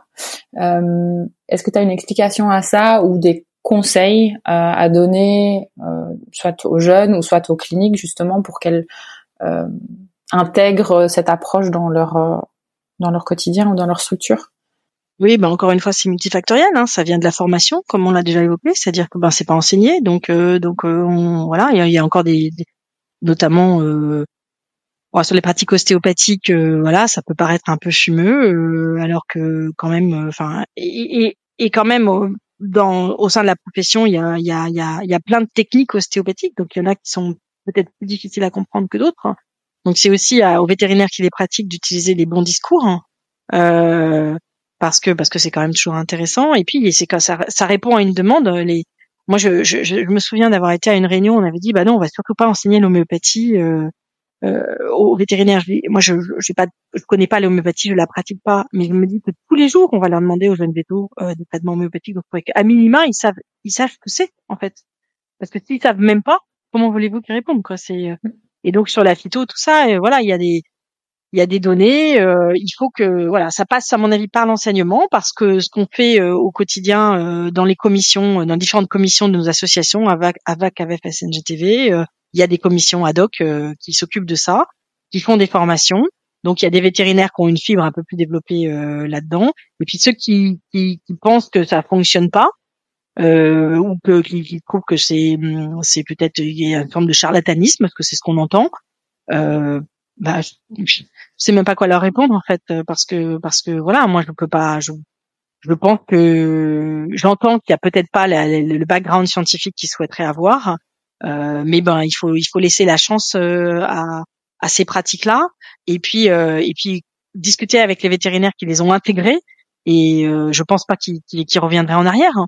et en plus ils, ils, ils, permettent parce que en plus il y a une question de profession c'est-à-dire que si cette notre profession avec cette formation scientifique construite euh, n'investit pas ces domaines bah euh, voilà il y a déjà des bon il y a des ostéopathes animaliers euh, il y a nous on est dans équins on a des naturopathes maintenant, euh, il y a des praticiens en shiatsu. Enfin, il y a, il y a plein de personnes qui veulent soigner aussi et qui vont le faire avec d'autres techniques euh, que, que la profession vétérinaire peut-être dénigre un petit peu, ce qui est, ce qui est dommage, parce que euh, je pense que encore une fois, grâce à la qualité de notre formation, on peut on peut avancer dans, ces domaines-là. Et j'irai même plus loin que ça. C'est-à-dire que moi, pour être confronté à différents types de praticiens et de thérapeutes de tout poil quand même sur le terrain, c'est que pour moi parfois il y a une perte de chance pour l'animal parce que les propriétaires pensent que l'animal a été soigné par tel ou tel euh, thérapeute qui est plus ou moins officiellement euh, diplômé et, euh, et moi j'ai vu des cas tristes en fait hein, d'animal en souffrance hein, qui, qui entre les mains d'un vétérinaire sans doute n'aurait ça n'aurait pas été pris en charge de la même façon hmm. donc non c'est c'est je pense qu'il faut dire aux jeunes que il faut qu'ils ben, d'abord il faut croire hein, si on a des convictions, il faut y croire. Ensuite, il faut mettre les choses en place pour pouvoir euh, être en accord avec soi-même. C'est ça qui est important. Et, euh, et ensuite, euh, bah, c'est super sympa hein, de, de, de, de, soigner avec ces médecines-là. Euh, je pense que cette semaine, j'ai encore eu euh, un message d'un client qui est venu me voir déjà deux trois fois qui m'a dit mais honnêtement, je suis surprise par les résultats. Et, et moi aussi. Hein. Je veux dire, c'est et puis ça, c'est mon quotidien. Hein. Je veux dire, c'est 80%. Enfin, je dis pas que je, je fais du 100%, mais qu'est-ce que c'est positif, quoi. Qu'est-ce que ça fait du bien. Mm. Et comment ils peuvent se former alors ces jeunes ou même ces moins jeunes hein? Eh bien voilà, bon il y a deux deux il y a en, en pour ce qui est de l'ostéopathie, il y a un diplôme il y a un DIE à, Nantes, il y a aussi deux écoles privées euh, l'IMAO et la VETAO. Euh, pour ce qui est de l'ostéopathie, l'acupuncture aussi, je pense IMAO et VETAO offrent des formations. Euh, il n'y a pas de formation d'acupuncture. Je crois qu'il y a des, des journées d'introduction dans, certaines écoles à Toulouse notamment, je crois. Et puis en phytoaroma, bah, il y a les DIE dans les écoles vétérinaires. Euh, qui tourne. Euh, l'année prochaine, je crois que c'est à Toulouse. Cette année, c'était à Lyon. Donc c'est une, une, école différente euh, chaque année. Et puis et puis après, il y a les DU dans les facs de pharma. Il y a même des DU d'aromathérapie maintenant à Rennes et à Strasbourg où on peut on peut former ça. Puis il y a des super congrès. Moi, je vais un congrès qui s'appelle Fitarome à Grasse. Donc déjà, c'est le pays des parfums. C'est absolument extraordinaire. Et puis alors, il y a des gens passionnés. Il y a, il y a plein de choses qui se passent. Hein.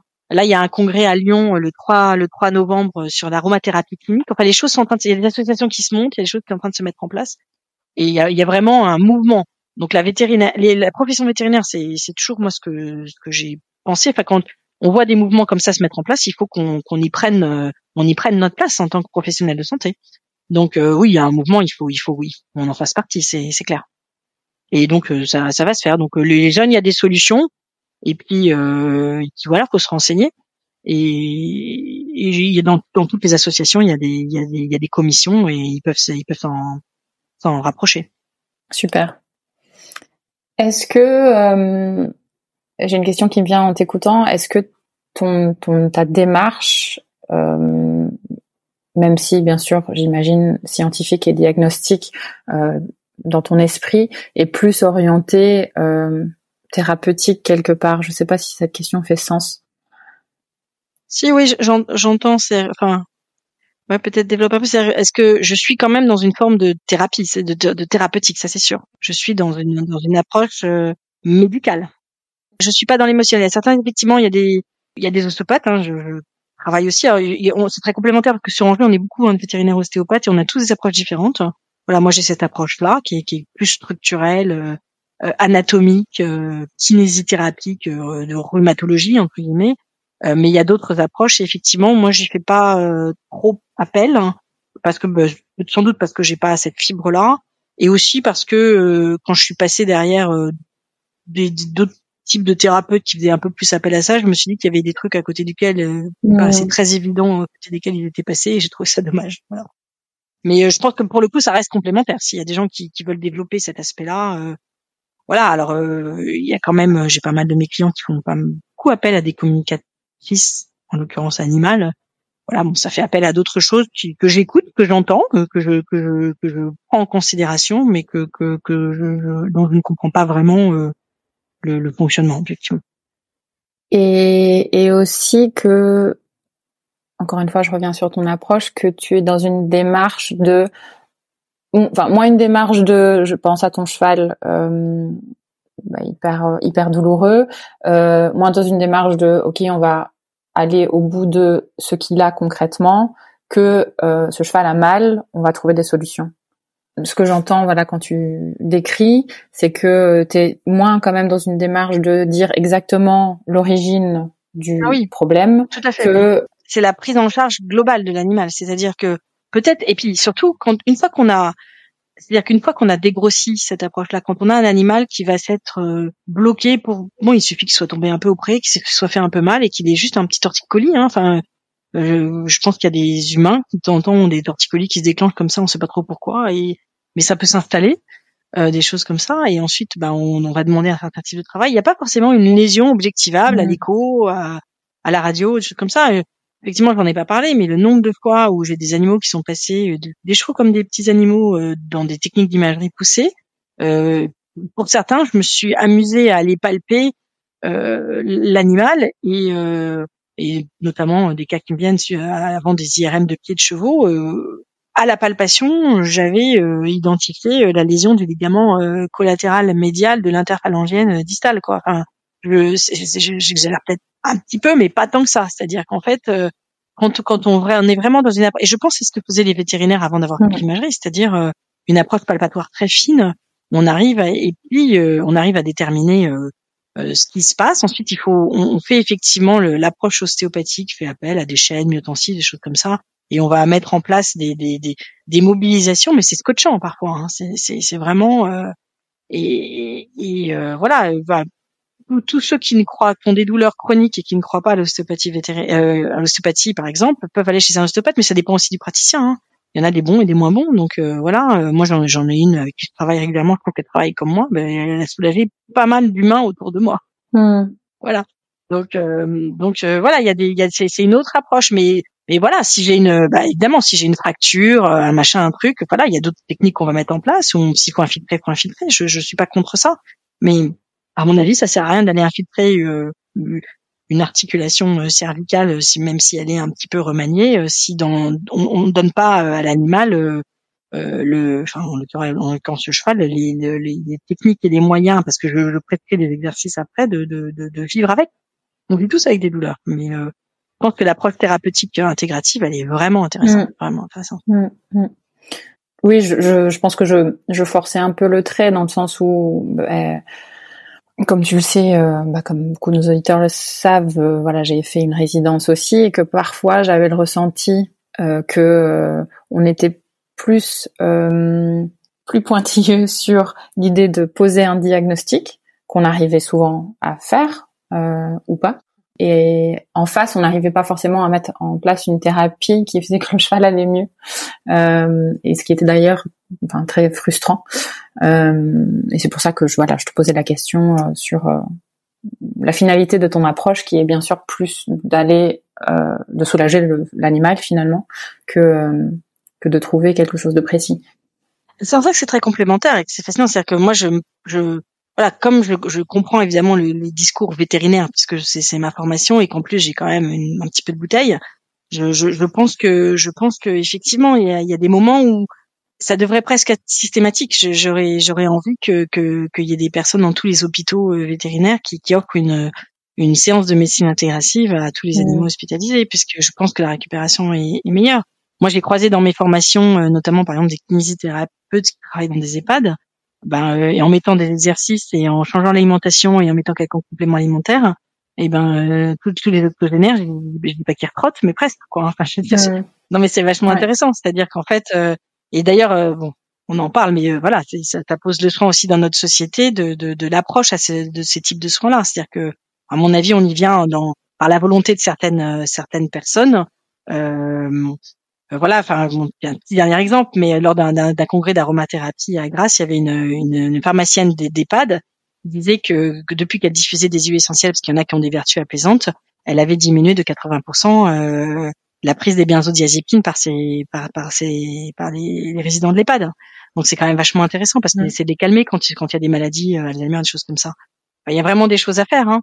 Donc euh, voilà, il y a tout est possible et il, faut, il suffit euh, et je pense qu'il y a un potentiel. Euh, voilà, hein, s'il faut s'il faut avoir une conclusion sur ces approches là et c'est que on, on, peut en tant que praticien par des techniques palpatoires qu'on apprend mais qui sont accessibles à tout le monde c'est un peu comme le piano il y a des il y a des il y a des Mozart et il y a des bons joueurs de piano et il y a des moins bons mais on arrive tous à jouer un peu de piano euh, et puis euh, et puis ensuite euh, donc il y a des approches comme ça et puis les approches médicales type bon acupuncture qui commencent à faire leurs preuves et puis et phytoaromathérapie dans la nature il y a, y a toutes ces toutes ces molécules qui existent et, et qui, ont des des, des, des propriétés qu'on qu'on ne connaît pas encore très bien et qu'il faut savoir utiliser. Alors c'est pas c'est parfois à petite dose c'est parfois à plus long cours mais c'est cette dimension d'avoir du plus grand que soi autour de soi pour soigner, euh, c'est assez fascinant et c'est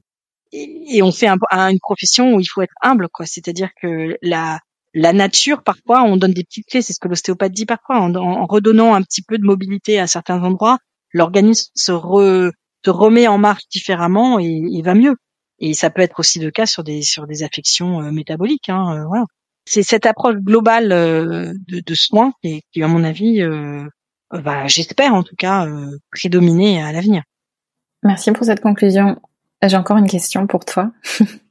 euh, je parle pas souvent euh, de hobby euh, dans ce podcast, mais j'avais envie, en te lisant, de te demander s'il y avait un lien à faire entre eux et ton approche intégrative. Oui, bah après, euh, c'est sûr que comme c'est c'est intéressant, ce qui me vient en plus, c'est très spontané. Euh, comme j'ai beaucoup monté à cheval et que je monte moins et que ça prenait beaucoup de mon temps. Euh, après, je pense que j'ai, voilà, je suis peut-être quelqu'un qui compartimente un petit peu. J'ai, pas mal investi mon rôle de maman, objectivement, ce qui me laissait quand même un peu moins de temps pour faire autre chose. Et, et voilà, après, ce qui est indispensable et que je fais quand même assez souvent, c'est aller marcher. Ça, c'est quelque chose que j'aime beaucoup. Et j'adore nager de plus en plus. C'est-à-dire, je nage de plus en plus. Dès que je vais dans un endroit, je, je nage dans tous les pays du, où j'ai pu aller. J'ai eu la chance d'aller dans les pays du Nord cet été. J'ai nagé en Suède.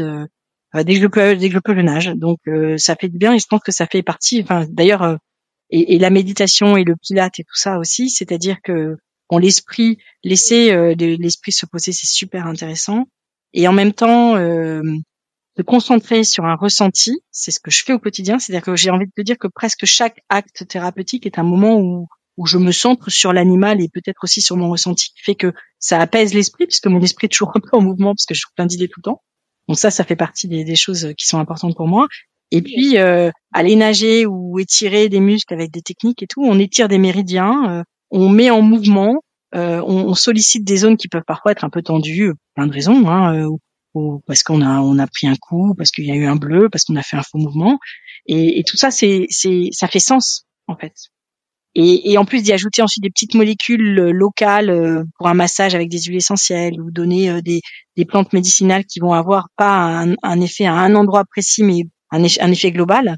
Oui, tout ça c'est très très lié. Et, et, donc je l'applique dans ma vie quotidienne en, par euh, par euh, ce que je fais quand je ne travaille pas, mais c'est vrai que je travaille beaucoup. Merci pour cette belle réponse. Est-ce que tu aimerais rajouter quelque chose? Bah, peut-être euh, de, dire aux personnes qui écoutent mon podcast et qui, à qui ça parle de de pas hésiter à me contacter, euh, simplement de pas le faire par mail parce que pour le coup je passe peu de temps puisque je fais quand même pas mal de visites devant mes mails. Je préfère la, la voix téléphonique ou SMS et euh, voilà et de et puis euh, et puis de rejoindre les différents mouvements que que que parce que je pense que les jeunes vétérinaires se rendent pas forcément toujours compte de, de l'investissement que, que que représente l'associatif et que c'est indispensable au fonctionnement de la profession.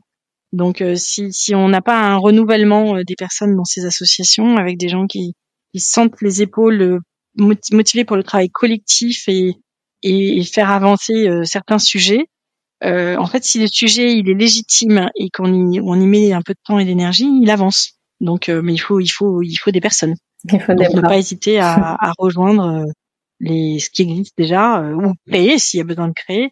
Mais par expérience, euh, créer euh, ex nihilo des associations, c'est parfois plus compliqué. Hein. Donc, s'entourer de personnes qui ont déjà un peu d'expérience, c'est en tout cas pour moi, c'est comme ça que ça a fonctionné et j'ai toujours trouvé ça et, et, et ces gens-là, tous les gens dans ces associations sont très bienveillants et à l'écoute des projets. Et si le projet leur paraît euh, intéressant, ils vont soutenir. Donc c'est, enfin, moi sans, sans la VEP, je n'aurais pas fait ce que j'ai fait. Hein. Voilà, c'est vraiment, euh, voilà. J'aurais eu plein de frissons pendant cette interview, mais je dois beaucoup à ce collectif. Mm. Ça, c'est des premiers conseils aux, aux, aux, plus jeunes. Donc, rejoignez, contactez Isabelle pour euh, donner un coup de main, rejoignez les réseaux. Est-ce qu'il y a d'autres questions? C'est ma question un peu de clôture typique. Euh, quel conseil donnerais-tu à la plus jeune version de toi-même? Ouais, c'est toujours des questions très intéressantes et c'est ce qui a motivé un peu de brainstorming dans mes marches dans la nature. Euh, c'est c'est effectivement, euh, je pense que c'est intéressant, c'est déjà de alors voilà, moi j'ai eu un, parcours psychanalytique et la connaissance de soi-même est, est, très importante parce qu'on est tous le fruit euh, de d'attentes familiales, euh, de, de, notre environnement de, de, quand on se développe, quand on est enfant. Et il faut en prendre conscience et ensuite voir de qu'est-ce qu'on s'approprie, qu'est-ce qui fait vraiment partie de nous-mêmes et qu'est-ce qui n'est pas, euh, qui nous est transmis, qui peut être un peu lourd à, lourd à porter et qu'il faut par différentes techniques euh, pouvoir identifier comme trop lourd à porter et pas qui ne correspond pas. Euh, donc voilà et donc et puis ensuite ben, bien se connaître et ensuite bah, surtout évidemment euh, se, se, faire confiance. Euh, j'ai justement ma fille de 17 ans qui est partie à l'école ce matin en me disant que elle avait réfléchi cette nuit et, et qu'elle avait décidé un peu, elle avait une meilleure idée de ce qu'elle voulait faire. Elle avait un espèce de plan de carrière. Je, bah, je sais que elle est partie au lycée après. Je me suis dit, bah, je vais lui dire surtout, euh, fais ce qui te plaît, parce que si tu fais ce qui te plaît, tu auras de l'énergie, de la motivation.